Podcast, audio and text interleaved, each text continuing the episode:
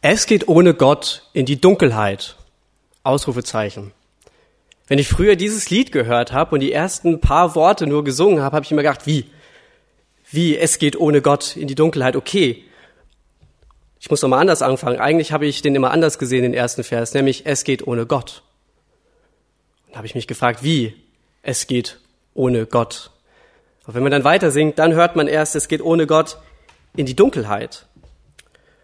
Und ich denke, diesen ersten ja, Vers, so diesen ersten Teilsatz des Refrains kann man auch übertragen heute, was die Welt denkt.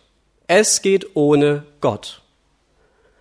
Zum Beispiel in der Lebensgestaltung. Die Ehe ist ein Steuersparmodell, sonst aber auch irgendwie nichts. Wenn Kinder ins Spiel kommen, okay, da kann man irgendwie vom Gefühl her noch für heiraten, aber auch das doch eher aus Traditionsbewusstsein. Es geht ohne Gott. Thema Abtreibung und Sterbehilfe. Ähm, ab welchem Moment spielt der Mensch sich als Gott auf? Wir haben aber so herausragende medizinische Möglichkeiten wie nie, die doch uns von Gott geschenkt worden sind. Sind das zwei Fragen, die diese Diskussion grundsätzlich um diese Themen leiten?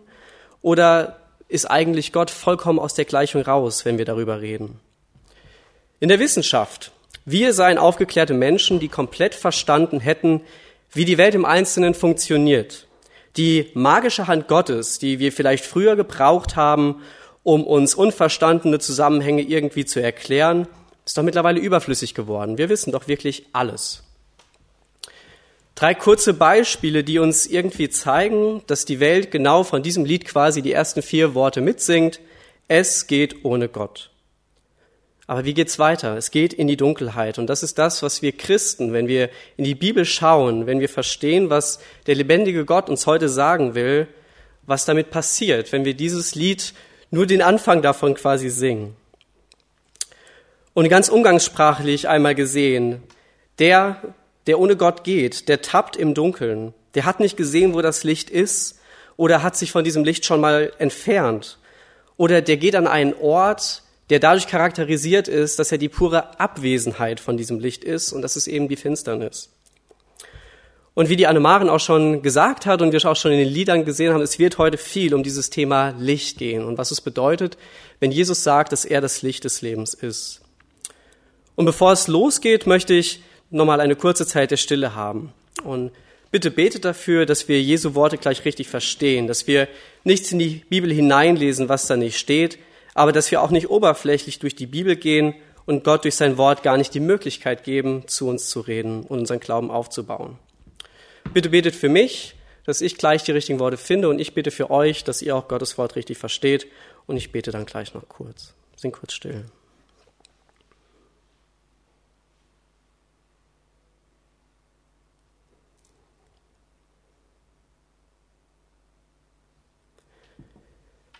Jesus Christus, wir wollen dir für dein Wort danken, dass wir heute Morgen lesen dürfen und verstehen wollen. Herr, bitte öffne du unsere Herzen, mach du uns bereit dafür und schenk mir du die, die richtigen Worte für diese Predigt, Herr. Amen. Wie gesagt, sind wir im Johannesevangelium, in den Versen ähm, Kapitel 8, die Verse 12 bis 20. Und im vorherigen Abschnitt, den haben wir vor zwei Wochen vom Christoph Blanke gehört, da geht es um die Begebenheit von Jesus und der Ehebrecherin. Und auch wie Christoph das schon in seiner Predigt erwähnt hatte, gehörte dieser Abschnitt ursprünglich wahrscheinlich nicht zum Johannesevangelium. Er erscheint zum Beispiel in verschiedenen Handschriften an unterschiedlichen Stellen des Johannesevangeliums und einmal auch in einem anderen Evangelium. Dennoch gibt es ganz viele gute Gründe, sich diesen Text genau anzugucken und auch ähm, darüber zu predigen. Und das hat Christoph auch getan. Und deswegen kann ich euch ganz herzlich empfehlen, auf unserer Internetseite nachzugucken, falls ihr die Predigt nicht gehört habt. Dort findet ihr die Predigt auch nochmal zum Download. Wichtig für uns heute ist, dass eben dieser Abschnitt von Kapitel 8, die ersten elf Verse, nicht direkt vor unserem Abschnitt heute sind, sondern unser Abschnitt heute chronologisch an das Ende vom siebten Kapitel anschließt. Und das siebte Kapitel, das ist schon wieder ein bisschen länger her, auch zeitlich, als dass wir uns damit beschäftigt haben. Da geht es um das Laubhüttenfest. Das wurde in Jerusalem gefeiert, einerseits als ein Erntedankfest. Das können wir in 2. Mose 34 nachlesen. Und andererseits ist es ein Fest zur Erinnerung, dass das Volk Israel vollkommen von, vom Willen Gottes abhängig war, während es aus Ägypten geführt wurde und dass auch heute, dass Israel halt eben heute auch noch vollkommen von dem Willen Gottes abhängig ist. Das liest man in 3. Mose 23. Und wir sind jetzt also irgendwie am Ende von dieser Woche Festlichkeiten. Also es war eine Woche wirklich ein richtig großes Spektakel in der gesamten Stadt und jetzt ähm, war dieser Einschnitt, Einschnitt irgendwie da und unsere neue Begebenheit geht jetzt los. Die anfängt mit, nun redete Jesus wieder zu ihnen und sprach. Also es ist eine Zäsur irgendwie, man kann es nicht zeitlich genau einschätzen, aber man weiß, es war auf jeden Fall jetzt nach diesem Laubhüttenfest und es ist eben auch ganz wichtig, dass wir das wissen, dass dieses Fest direkt vorher war, denn Jesus nutzt das, um gleich sein Bild, dass er das Licht der Welt ist, noch deutlicher zu machen. Ich lese den Bibeltext jetzt nicht nochmal vor, die Anne-Maren hat ihn ja gerade schon mal gelesen und komme direkt zu den zwei Punkten, mit denen wir uns heute Morgen beschäftigen wollen. Einmal das Ich Bin-Wort selbst, das Licht der Welt, Jesus und du habe ich es genannt. Da werden wir uns mit diesem Vers 12 beschäftigen. Und das zweite ist das Licht der Welt, Jesus und der Vater. Und da geht's um alle anderen Verse quasi aus unserem Predigtext. Kommen wir zu dem ersten Punkt. Wir versetzen uns nochmal zurück in unsere Schulzeit oder wir sind, wir denken an unsere Schulzeit aktuell, an den Deutschunterricht, wo wir lernen, wie eine gute Geschichte aufgebaut ist, wie eine gute Geschichte mit Spannungsbogen normalerweise so funktioniert. Also es gibt irgendwie eine Einleitung, da steigt die Spannung so ein kleines bisschen, dann kommt der Anfang des Hauptteils, es spitzt sich langsam zu, dann kommt zu der Ende des Hauptteils, da ist dann der Höhepunkt, da kracht's, da passiert irgendwie was ganz, ganz Spannendes und dann geht's relativ steil wieder bergab und das klingt irgendwie aus und alle vertragen sich wieder und äh, die Welt ist toll. Ja, so lernt man das ja irgendwie. Äh, wir haben früher den Begriff der Spannungsmaus dafür verwendet. Ja, es wird langsam ansteigen und fällt hinten steil ab. Wie auch immer, eine Geschichte wird irgendwie Richtung Ende erst spannend. Und wenn wir uns heute anschauen, wie der Predigstext aufgebaut ist, wo jetzt eine neue Begebenheit irgendwie eingeleitet wird, stellen wir fest, nee, eigentlich platzt die Bombe direkt am Anfang. Da sagt nämlich Jesus, ich bin das Licht der Welt. Wer mir nachfolgt, wird nicht in der Finsternis wandeln, sondern wird das Licht des Lebens haben. Keine Vorgeschichte, keine Einleitung, wo jetzt gerade was ist und was gerade so passiert, wie die Menschen alle so drauf sind, Nee, Jesus kommt direkt mit der Kernaussage des heutigen Textes, des Abschnittes, das so eine Einheit bildet, um die Ecke. Und weil dieses Ich Bin-Wort eben so markant ist, wollen wir uns eben auch sehr ausführlich eben mit diesem ersten Vers beschäftigen und den aus vier unterschiedlichen Blickwinkeln mal betrachten. Es ist einmal Jesus, der Retter und Lebensspender, habe ich es genannt. Da ist der Bezug oder dieser Blickwinkel von dem Laubhüttenfest, wo wir herkommen. Der zweite ist, Jesus der Messias, wo es darum geht, was Jesus mit diesem Satz an Prophetien erfüllt. Das dritte ist, dass Jesus göttlichen Ursprung hat. Und der vierte Punkt ist, dass Jesus eben die Weisheit und auch das Wort Gottes ist. Fangen wir an mit dem ersten Punkt. Jesus, der Retter und Lebensspender. Dieses Laubhüttenfest, das muss wirklich eine riesengroße Party gewesen sein. Und unter anderem war das Laubhüttenfest bekannt für seine Erleuchtungszeremonien. Vom ersten Festtag an, es dauerte insgesamt sieben Tage, wie schon erwähnt, stellte man goldene Leuchter in der Tempelanlage auf, die die Umfassungsmauer des Tempels überragten und das Licht strahlte komplett Jerusalem aus. Männer führten Fackeltänze auf und die ganze Stadt feierte ein Freudenfest. Dieses Licht diente wahrscheinlich zur Erinnerung an die Feuersäule, die Israel aus Ägypten leitete. Im Talmud, also das ist die rabbinische Auslegung zum Alten Testament oder wie Bolko das in seiner letzten Predigt hier erwähnt hat, das ist quasi der Zaun um das Gesetz, was die Juden sich aufgebaut haben, um wirklich sicher zu gehen, dass sie das Gesetz Gottes an sich nicht brechen. Deswegen dieser Zaun noch außenrum, wo man schon weiß, da sollte ich jetzt nicht weitergehen. Und in diesem Talmud steht zu dem Laubhüttenfest und gerade zu dieser Erleuchtungszeremonie Folgendes. Beim Ausgang des ersten Festtages gingen sie zum Vorhof der Frauen hinunter, wo man die Einrichtung verbessert hatte. Da waren goldene Leuchter mit vier goldenen Schalen an ihren Spitzen und vier Leitern zu jeder einzelnen. Vier Jünglinge aus der Blüte der Priesterschaft in ihren Händen Ölkrüge zu 120 Log. Ein Lok gleicht circa einem halben Liter. Sie füllten die Schalen um Schalen. Aus den Fetzen der Priesterbeinkleider und ihren Gürteln treten sie Dochte und, entzünden sie, und entzündeten sie damit. Es gab kein Gehöft in Jerusalem, das nicht vom Licht erleuchtet wurde. Fromme und Männer der Tat tanzten vor ihnen mit leuchtenden Fackeln in ihren Händen und sangen vor ihnen Lieder und Lobgesänge. Wo findet das Ganze jetzt statt, diese Erleuchtungszeremonie? Hauptsächlich im Vorhof der Frauen. Und wo ist der? Der ist in dieser Tempelanlage und zum besseren Übersicht habe ich mal ein Bild mitgebracht von der Rekonstruktion von dem damaligen Tempel zu Jesu Zeit. Und ganz in der Mitte sehen wir das Heiligtum und das Allerheiligste. Also hier das in der Mitte. Und direkt außenrum also wirklich hier in diesen inneren Mauern. Dort ist der Vorhof der Priester, wo nur die Priester Eintritt hatten und darum der Vorhof der Israeliter, äh, Israeliten, wo die Männer Eintritt hatten. Und hier, dieser andere Hof, der noch davor ist, das ist dieser benannte Vorhof der Frauen. Und hier zoomen wir jetzt einmal nochmal quasi da rein, wie dieser aussah. Und ähm, in diesem Vorhof, in diesem Frauenvorhof waren auch die Schatzkammern. Ja, da gibt's hier so vier unterschiedliche Ecken, unter anderem für die, die ein Nazirea-Gelübde abgelegt haben und noch für andere unterschiedliche Personengruppen und halt eben auch die Schatzkammer war in diesem Bereich. Dort waren 13 trompetenförmige Behälter, in denen man ganz unterschied oder für ganz unterschiedliche Dinge für Gott ähm, Geld spenden konnte und wo das gesammelt wurde. Also wie war das zeitlich? Jetzt war es ja ganz kurz nach diesem Laubhüttenfest wahrscheinlich und jeder hatte diese Festleuchter ganz bestimmt noch vor Augen. Wenn Jesus also von sich als dem Licht der Welt spricht, dann ist dem Zuhörer vollkommen klar, dass Jesus auf diese goldenen, alles erhellenden Leuchtern Bezug nimmt, die während des Laubhüttenfestes aufgestellt wurden. Und als ob der Bezug noch nicht klar genug wäre, schauen wir noch mal ganz, oder schauen wir ganz kurz an das Ende von dem Text in den Vers 20. Dort steht, diese Worte redete Jesus bei dem Opferkasten, als er im Tempel lehrte. Eine andere Übersetzung kann auch heißen Schatzkammer oder Gotteskasten oder Kasten der Geldopfer.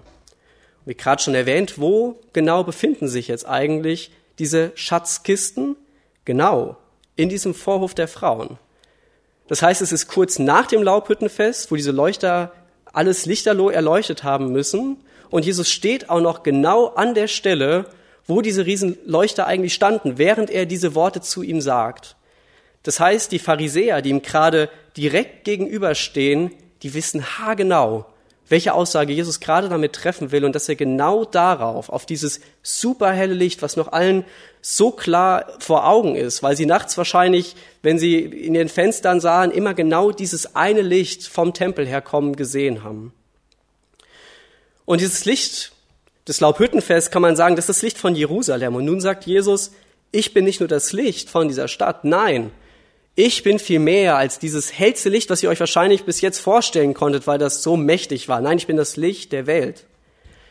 Es zeigt diese Tragweite, die diese Zuhörer wahrscheinlich dann wirklich gerade im Kopf haben mussten. Die kennen dieses super krasse, helle Licht. Und jetzt sagt Jesus, nein, ich bin noch viel mehr. Meine Strahlkraft geht nicht nur bis zu den Rändern der Stadt, in jedes Haus hinein, so wie es beschrieben wird. Mein Licht geht über die gesamte Welt, sodass ihr euch überhaupt nicht weiter vorstellen könnt.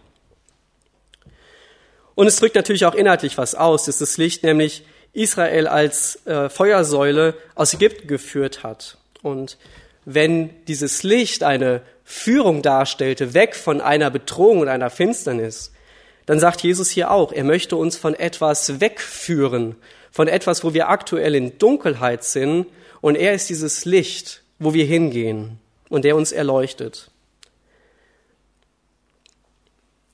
Und das ist eben die, die Welt, die Welt, in der wir aktuell hier sind, dass ihr sagt, wir brauchen das. Wir sind gerade an nicht dem Ort, wo wir final bleiben sollen. Wir sollen hier noch rausgeführt werden. Wir sollen an einen Ort geführt werden, der ewig ist. Und das ist eben genau das, dass Jesus sagt, wir haben dieses Leben. Wenn wir zu ihm kommen, zu dem Licht des Lebens, dann müssen wir eben nicht mehr hier wandeln, sondern wir haben ewiges Leben bei Gott.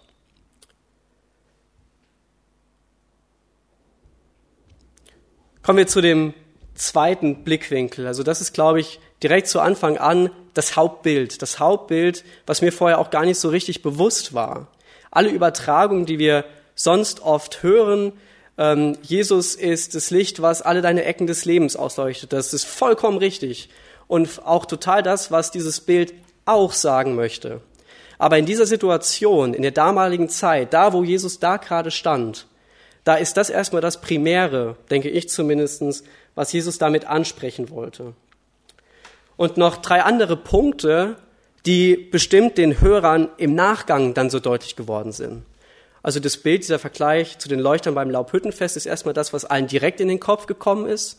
Und dann vielleicht, wenn sie nach Hause gegangen sind oder wenn sie sich nochmal in Ruhe hingesetzt haben und es nochmal rekapituliert haben, was bedeutet das jetzt eigentlich, fallen nämlich noch mehr Punkte dazu auf. Zum Beispiel nämlich, dass Jesus mit diesem Satz, dass er das Licht der Welt ist, ganz viele ähm, Prophetien erfüllt. Nämlich, dass er der verheißene Messias ist. Und das lesen wir zum Beispiel in Jesaja 9, dem ersten Vers. Das Volk, das in der Finsternis wandelt, hat ein großes Licht gesehen. Über den Bewohnern des Landes der Todes, Todesschatten ist ein Licht aufgeleuchtet. Oder Jesaja 42, der Vers 6. Ich, der Herr, habe dich berufen in Gerechtigkeit und ergreife dich bei deiner Hand. Und ich will dich behüten und dich zum Bund für das Volk setzen, zum Licht für die Heiden. Oder noch ein letztes Jesaja 60, Vers 1. Mach dich auf, werde Licht, denn dein Licht kommt und die Herrlichkeit des Herrn geht auf über dir. Was merken wir also? Jesus sagt ganz klar über sich selbst, ich bin dieser verheißene Messias. Das Bild des Lichts, das so oft im Alten Testament vorkommt, das trifft genau auf mich zu. Ich bin das Licht der Welt. Sollt ihr verstehen, dass ich der Erfüller dieser Prophetien bin. Der nächste Punkt. Jesus hat göttlichen Ursprung. Und Gott sprach, es werde Licht. Das lesen wir in der Schöpfungsgeschichte, das ist jetzt noch nicht der Vers hier, obwohl Sonne und Mond noch überhaupt nicht geschaffen worden sind. Das können wir schon mal nehmen als ein Beispiel, dass Gott selber in sich selbst Licht ist. Dieses Bild gibt es noch an ganz vielen Stellen in der Bibel, dass Gott selber Licht ist. Und jetzt lesen wir im Psalm 27, Vers 1, der Herr ist mein Licht und mein Heil. Vor wem sollte ich mich fürchten? Der Herr ist meines Lebens Kraft. Vor wem sollte mir grauen? Jesus ist der Messias, weil er der Messias als Licht kommt und Gott ist auch Licht. Jesus sagt also nicht nur, dass er der Erlöser ist, der nun gekommen ist, sondern eben auch, dass er selber Gott ist. Jesus sagt hier also ganz klar nochmal, dass er eben diese doppelte Natur hat, wie man manchmal hört oder manchmal sagt. Er ist ganz Mensch, er ist ganz Mensch auf dieser Welt gewesen, aber er ist zugleich ganz Gott. Und das macht er eben auch durch dieses Bild deutlich. Gott hüllt sich in Licht. Lobe den Herrn meine Seele. Herr mein Gott, du bist sehr groß, mit Pracht und Majestät bist du bekleidet, du, der sich selbst in Licht hüllt, wie, ein, wie in einem Gewand, der den Himmel ausspannt wie eine Zeltbahn. Jesus ist das Licht der Welt und stellt sich damit ganz klar auf die gleiche Stufe wie Gott, weil er selber Gott ist. Und noch ein letzter Aspekt, was die Juden bestimmt so im Nachgang dann alles so Stück für Stück irgendwie auch begriffen haben, was Jesus damit eigentlich aussagt. Zum Beispiel aus Prediger 2, Vers 13, das dort steht, und ich habe eingesehen, dass die Weisheit einen so großen Vorzug vor der Torheit hat, wie das Licht vor der Finsternis. Oder Prediger 8, Vers 1. Die Weisheit eines Mannes erleuchtet sein Eigengesicht und die Härte seiner Gesichtszüge wird verwandelt. Auch wieder etwas, wo die Bibel einen Sachverhalt, nämlich diese Weisheit, mit Licht beschreibt. Und wenn Jesus sich auch als Licht beschreibt, stellt er sich auch wieder parallel dazu, dass er diese Weisheit in Person ist.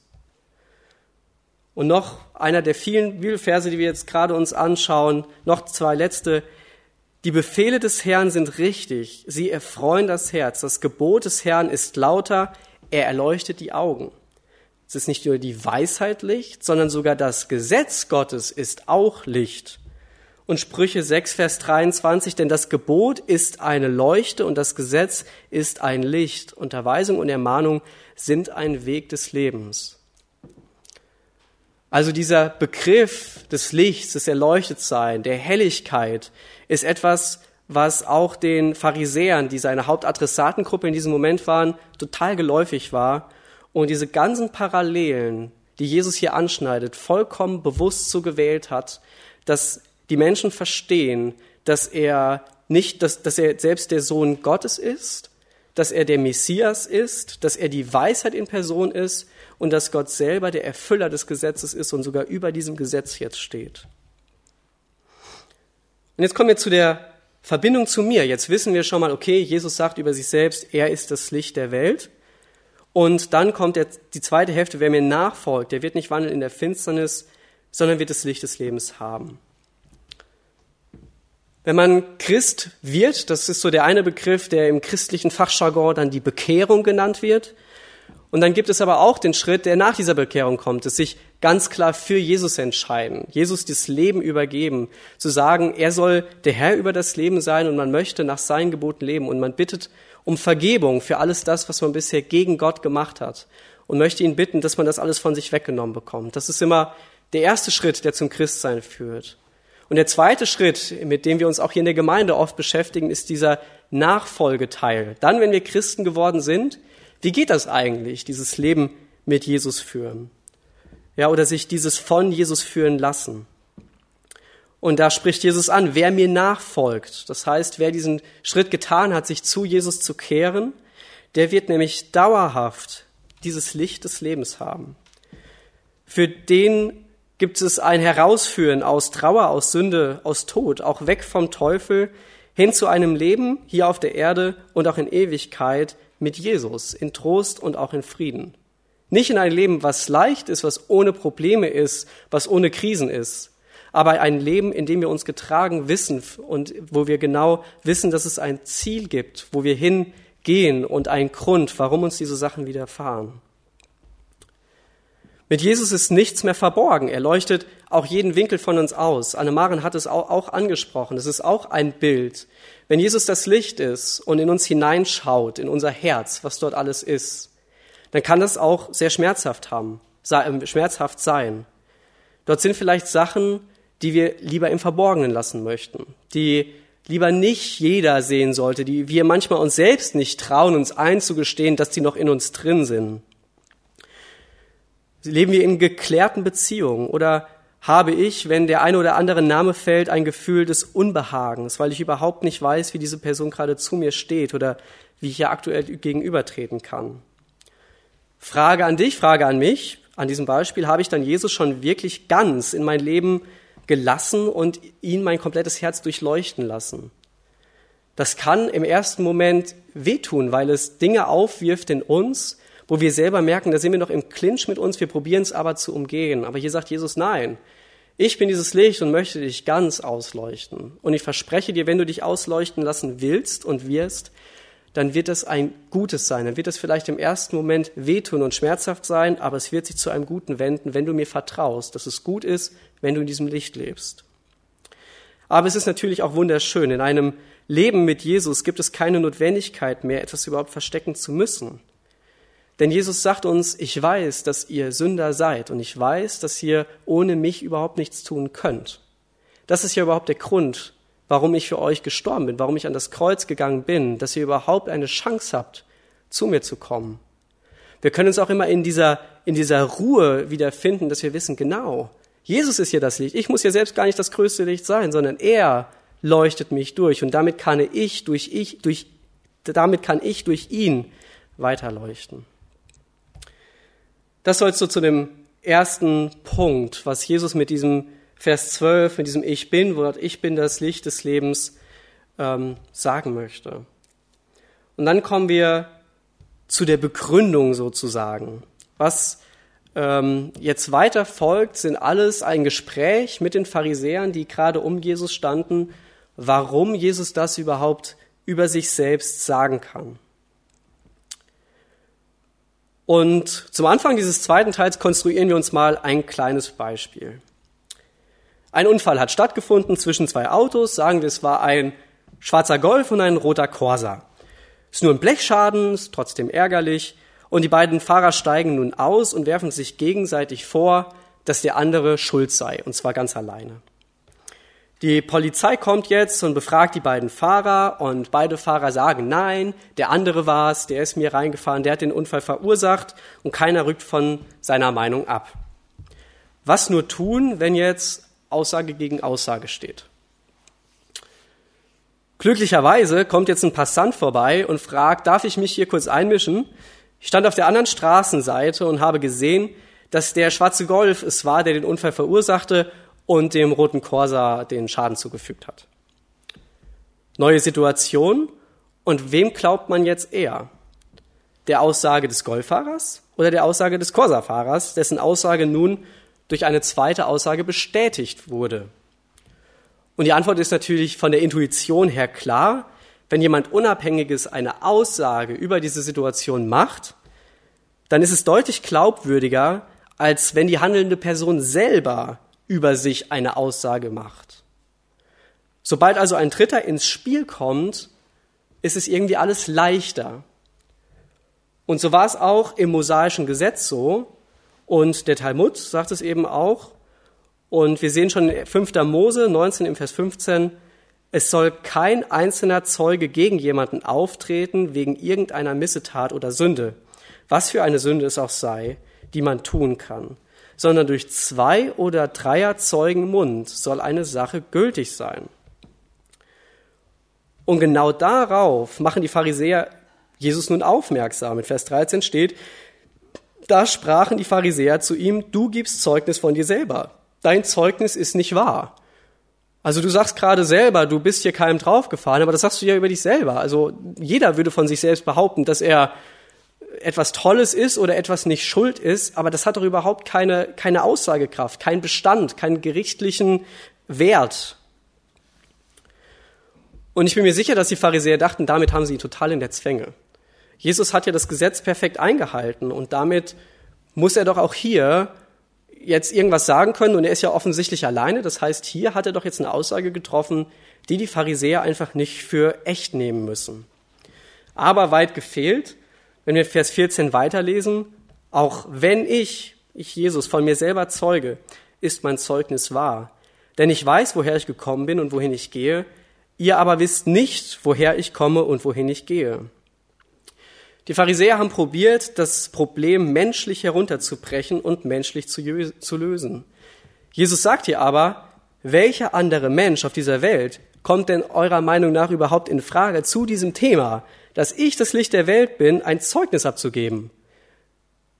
Es geht ja hier nicht um die Frage, ob ich etwas gestohlen habe und mich womöglich jemand beobachtet hat dabei. Nein, das Thema, um das es geht, kann einzig und allein von mir selbst bezeugt werden. Es gibt keinen, der dazu imstande ist, das nachzuprüfen. Und in Vers 15, ich richte nämlich nach, ihr richtet nämlich nach dem Augenschein und ich richte niemanden. Anders ausgedrückt, ihr richtet nach weltlichen Prinzipien, das funktioniert hier aber so nicht. In dieser Art und Weise, das ist hier gemeint. So richtet Jesus nämlich nicht. Also die Pharisäer probieren es zu vermenschlichen, für uns begreifbar zu machen, auf die Spur runterzubrechen, die sie handhabbar haben. Das ist oft ein Prinzip von, auch von diesem Talmud und von dem sozusagen dem Zaun um das Gesetz. Die Pharisäer haben probiert, Gottes guten Gebote so runterzubrechen, dass sie es handhabbar haben. Und Jesus sagt hier, das geht so nicht. Ihr könnt nicht, wenn ich der Urheber des Gesetzes bin, dieses probieren auf mich anzuwenden, weil ich selber Gott bin. Und Vers 16, und wenn Jesus richtet, dann wäre es wahr und richtig und nicht nur oberflächlich und nach dem Fleisch. Und warum ist das so? Weil Jesus dann nicht alleine richtet, sondern im Einklang oder zusammen mit dem Vater. Jesus kann nämlich göttlich richten. Und dass Jesus hier nicht meint, dass er gar nicht richten wird, das lesen wir in ähm, Johannes 5 im 5,22. Da haben wir auch schon eine Predigt drüber gehört, denn dort steht, denn der Vater richtet niemanden, sondern hat alles Gericht dem Sohn übergeben. Wir können also sehen, dass wenn Jesus sagt, ich richte, ich richte niemanden, dann meint er in diesem Moment nur die Art und Weise und nicht, dass er per, per se oder prinzipiell nicht richten wird, denn das wird er am Ende tun. Wir werden uns irgendwann vor ihm rechtfertigen müssen. In den Versen 14 bis 16 sagt Jesus also, das Gesetz, euer Gesetz ist nicht dafür gemacht, mein Problem hier gerade auf mein Problem angewandt zu werden, denn es löst weltliche Probleme. Ich selber bin aber Gott und ihr könnt nicht das Gesetz auf Göttliches anwenden. Und selbst wenn ihr es wolltet, selbst dann habe ich eine Antwort für euch parat. Und das sehen wir jetzt in den Versen 17 und folgende. Denn in Wirklichkeit, selbst wenn ihr mich drankriegen wollen würdet, dann habe ich sogar eine Antwort für euch. Da sagte Jesus den Pharisäern, ja, ich kenne euer Gesetz, ich weiß, dass es zwei Zeugen braucht, damit die Aussage Gültigkeit hat. Aber wisst ihr was? Ich bin es, der ich von mir selber Zeugnis gebe, und der Vater, der mich gesandt hat, der gibt auch Zeugnis von mir. Ich bin nicht alleine, sondern Gott, der Vater, ist ebenfalls Zeuge, dass ich das Licht der Welt bin. Und wodurch kann das Gott?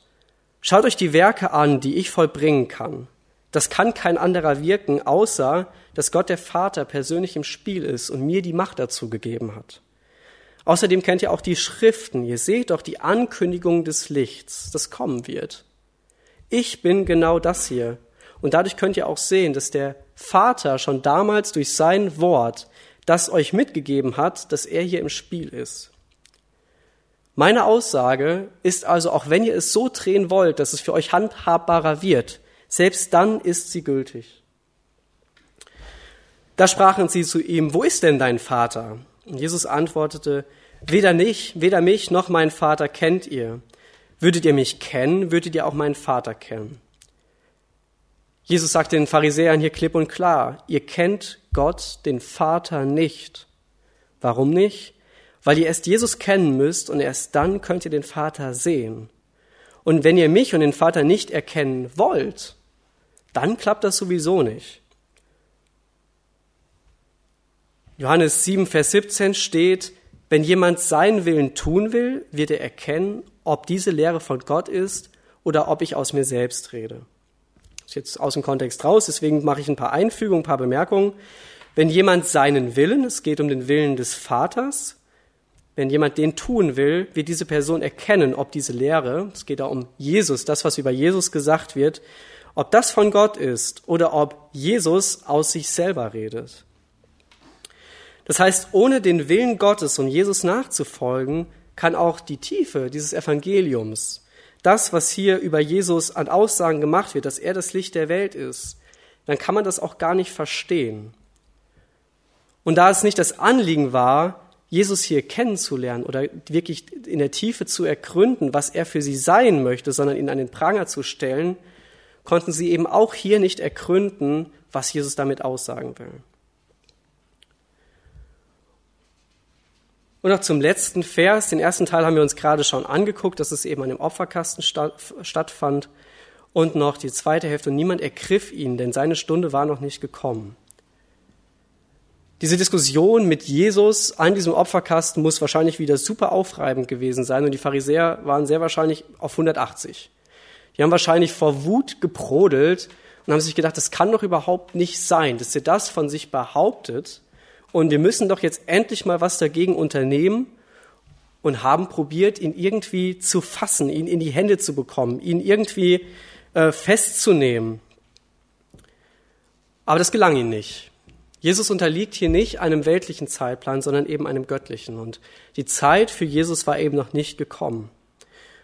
Und so könnten auch die Zuhörer sich aufregen, aber wie auch immer Jesus nichts anhaben. Was passiert in diesen Versen 13 bis 20? Jesus argumentiert auf zweierlei Weise. Mein eigenes Zeugnis darüber, wer ich bin, reicht vollkommen, weil kein anderer außer mir selbst weiß, woher ich komme und wohin ich gehe. Und wenn ihr schon einen Zweigenzeugen haben wollt, mein Vater legt dieses Zeugnis über mich ebenfalls ab. Aber das alles könnt ihr nicht sehen und nicht verstehen, weil ihr mich gar nicht verstehen wollt. Und deswegen kennt ihr den Vater nicht, weil ihr mich nicht kennen wollt. Und das ist wirklich eine total harte Aussage den Pharisäern gegenüber, denen, die die Elite sind, die die geistlichen Instanzen sind. Da sagt Jesus ihnen eigentlich, wo Leute durch euch Gott kennenlernen sollen. Ihr selbst kennt diesen Gott nicht. Ist natürlich total verständlich, dass das die Pharisäer massiv aufgeregt haben muss. Euer fromm tun. Macht euch nicht zu Kindern Gottes. Ihr habt das Licht, was euch gerade so hell in die Augen scheint, noch nicht angenommen, weil ihr es nicht sehen wollt. Und jetzt die Frage an uns. Wo tun wir vielleicht manchmal fromm, obwohl wir es im Herzen überhaupt gerade gar nicht sind? Wo probieren wir etwas oberflächlich handhabbar zu machen aus Jesu Wort, aber haben doch den Kern der Aussage, die Jesus oder sein Wort da treffen wollen, irgendwie verpasst oder achten da gar nicht mehr drauf? Wo kommen wir in den Gottesdienst einfach nur, um da zu sein und gesehen zu sein, keine Ahnung, oder irgendwo anders, um einfach nur körperlich anwesend zu sein, damit andere sehen, er ist ja noch voll dabei, aber unser Herz ist im Innerlichen überhaupt gerade nicht darauf vorbereitet, auf Gott zu hören und ihn ja wirklich zu uns reden zu lassen.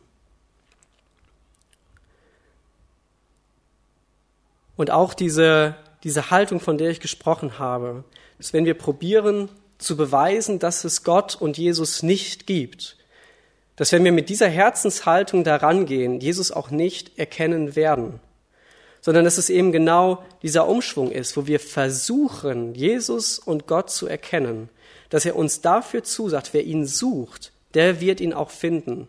Wenn wir uns überhaupt nicht auf die Suche begeben, dann werden wir das eben übersehen, dann werden wir selbst dieses gleisend helle Licht nicht erkennen.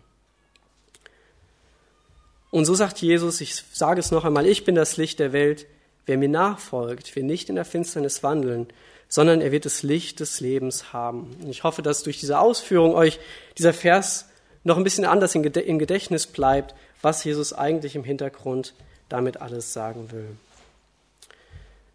Ich fasse den Bibeltext nochmal zusammen. Jesus stellt sich als Licht der Welt vor. Das heißt, als heilsbringende und vom Himmel kommende Messias, als göttliche Weisheit und göttliches Wort. Er lädt in seine Nachfolge ein, er fährt, er fährt Widerspruch von den Pharisäern und gibt dem Vater und sich selbst als maßgebliche Zeugen an und macht deutlich, dass man den Vater nur durch ihn erkennen kann. Und das alles macht er an diesem Ort, der als Vorhof der Frauen im Tempel, der zum Laubhüppenfest so super hell beleuchtet wurde, was die Aussage Jesu, dass er das Licht der Welt ist, für die Juden und seine Zuhörerschaft damals unmissverständlich machte und auch für uns heute, dass er das ist, was uns Licht in unser finsteres Leben geben kann. Und damit möchte ich schließen. Amen. Betest du, da soll ich beten? Dann bete ich noch mit uns und wer kann, bitte steht dazu auf.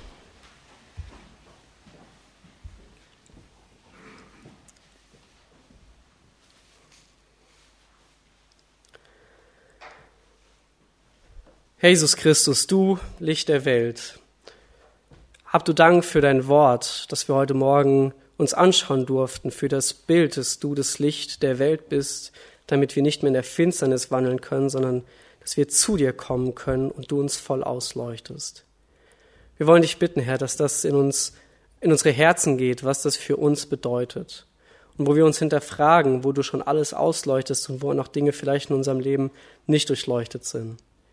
Hab du Dank, dass du durch das Alte Testament uns zeigst, was Jesus hier alles bestätigt, dass er dass es vollkommen durchgängig ist, was du damals schon geschrieben hast im Alten Testament und dass das perfekt zu dem passt, was Jesus im Neuen Testament dann sagt und es aufgreift und alle diese Bilder, diese Bilder gebraucht, um deutlich zu machen, dass er der Messias ist, dass er Gott ist und dass es deswegen der Einzige ist, der uns ewiges Leben schenken kann.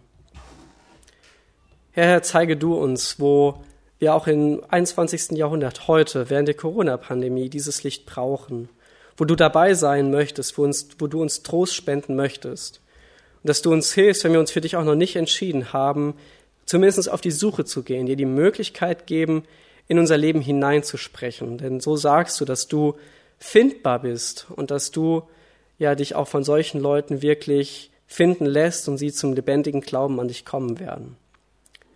Wir wollen dich bitten, dass das ja auch für die kommende Woche und für die kommende Zeit uns begleitet und wir das wirklich verinnerlichen, Herr. Dass es nicht nur heute am Sonntag so ist, sondern dass wir das in unser Leben hineinbekommen, in das Leben der Nachfolge mit dir, Herr. Und so segne uns jetzt den weiteren Gottesdienst und diesen Sonntag, Herr, den Tag der Ruhe für dich. Amen.